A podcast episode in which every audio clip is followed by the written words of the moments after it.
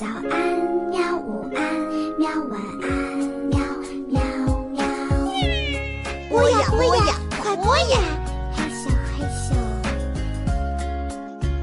更多精彩内容，请关注博雅小学堂微信公众号。同学们、小朋友，大家好，这里是博雅小学堂，我是老潘，又到了讲新闻的时间了。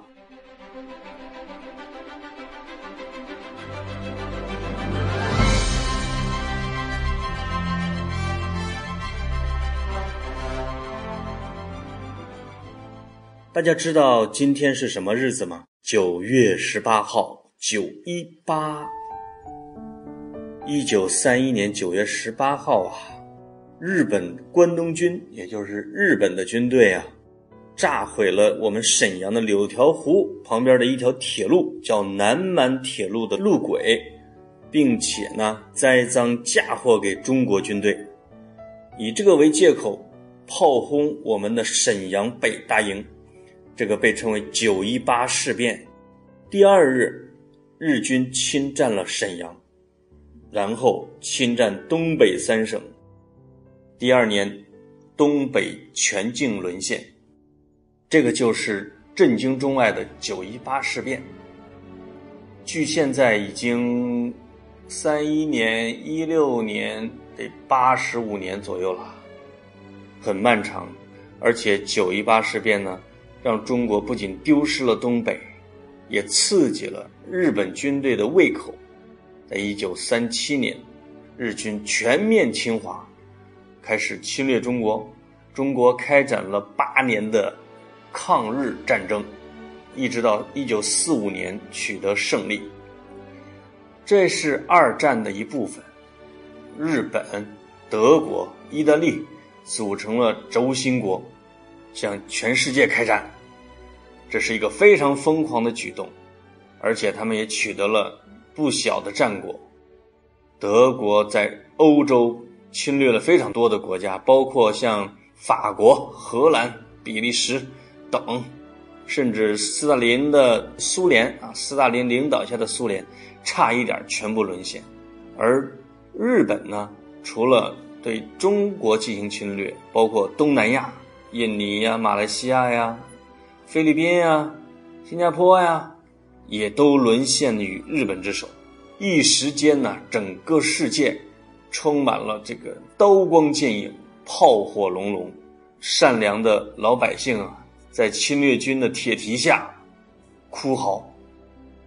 那是人类历史上空前的大灾难。在那八年的抗日战争中啊，我们中国连战死带这个非正常死亡的。人数超过了两千万人，这是多么大的损失和伤痛！中国和苏联成为牺牲损耗人口最多的两个国家，为世界反法西斯战争做出了非常重要的贡献，也成为了二战的战胜国之一。中国由此也成为联合国的常任理事国，这就是九一八事变的由来。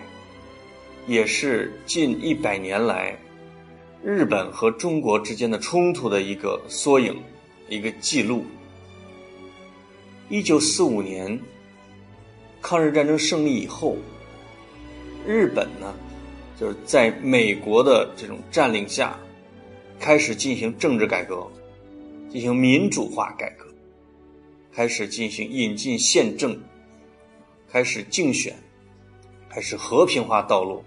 并且取消军队，所以日本在几十年的时间里边，成为一个相对比较文明、经济非常繁荣的发达国家。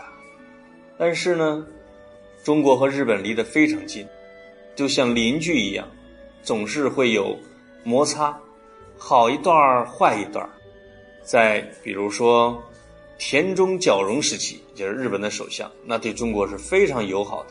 到后来，中日之间都会有一些隔阂，有一些摩擦。近年来关系啊越来越差，两个国家在南海问题上，在钓鱼岛问题上都有着非常大的分歧，而日本也在积极扩充军备，是防范中国，而中国呢也相应的进行了军备扩充，所以呀，两边的政治空气很敏感，我觉得这个是和平的敌人。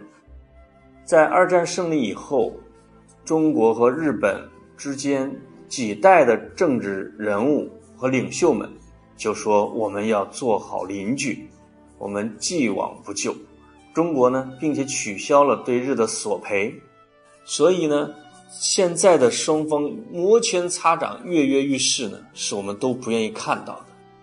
日本的军国主义也在抬头，民族主义情绪严重。而中国这边呢，小朋友有时候会看到抗日神剧，抗日神剧里边小日本小日本的叫，叫鬼子，对日本鬼子进行这种讽刺、挖苦，实际上也引起日本人的反感。这是两个大国之间啊，在怄气，不是一个非常理性的行为，所以我们要牢记一句话。绝不让战争的噩梦重演，日本的军国主义也绝不可能卷土重来。大国之间要营造和平的气氛，做好邻居，这样呢，两国的老百姓才能够安居乐业，友好往来。